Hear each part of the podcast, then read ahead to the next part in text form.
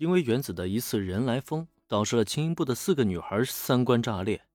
今后还要怎么去面对他们，的确是个挺让人头疼的问题。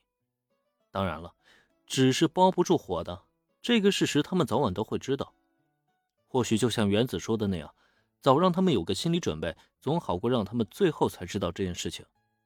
估计给他们一段时间作为缓冲的话，他们就能想通这件事情了吧？那林，我先走了。这个话题暂且先不谈。今天的录制工作结束。按理来说，三个人本是打算一起回家，简单的庆祝一番。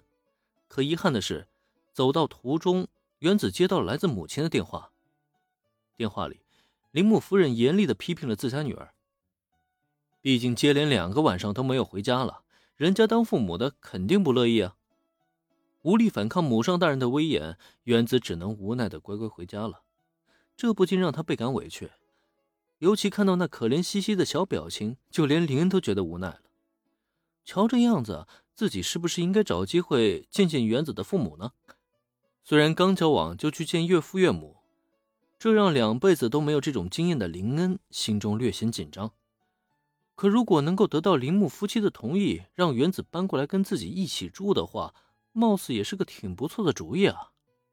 至少有原子在，自己梦寐以求的幸福生活。应该很快就可以展开了，不然的话，仅凭小兰的害羞的性格，短时间内根本就别指望什么有突破性的进展。然而，就在林心中暗暗琢磨之际，却见原子突然一转身，俯身到小兰耳边，跟她轻声的耳语了一番。虽然声音不是很大，可站在一旁的林恩却全程的听了个清楚。小兰，你可别趁着我不在悄悄偷跑啊！咱们可是好姐妹，你是不会丢下我的，对不对？原子，这话一出，小兰那嫩脸又怎么能遭得住呢？当即脸颊大红，忙不迭的跟原子追打了起来。这可是让林相当无语。不过，这倒也让他坚定了让原子住在家里的决心。果然啊，只要有原子在场，自己和小兰的关系才能突破的更快。当然了，即使没有原子。林恩肯定也会牢牢把握住与小兰增进感情的机会。这不，随着原子迎来了铃木家的座驾，依依不舍的挥手告别之后，林恩便主动牵住小兰的手，就像真正的小情侣那般，一起向家的方向走去。不对，他俩现在本来就是情侣，也正做着情侣应该做的事情。对此，小兰的脸颊一直都是红红的，一路上都在低着头，好像来的非常的害羞。但哪怕一直走到公寓楼下，他都没有挣脱林恩的手，这可是个好现象啊！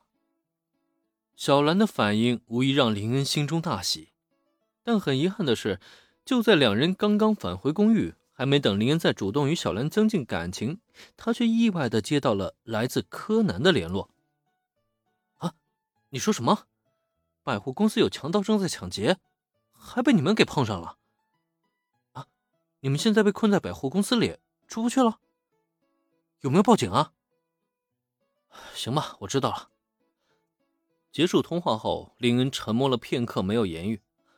通过上述的内容可以得知，此时此刻，柯南与他的小伙伴们正被困在百货公司中，结果不小心撞见了正在抢劫百货公司商品的强盗团伙。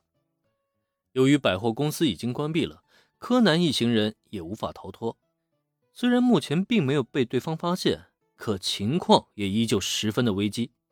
毕竟现在的柯南啊，只是个小学生，身体素质全面下降，再加上身边还有三个拖油瓶，一旦被那些强盗发现，必然会有很大的可能遭遇到不测。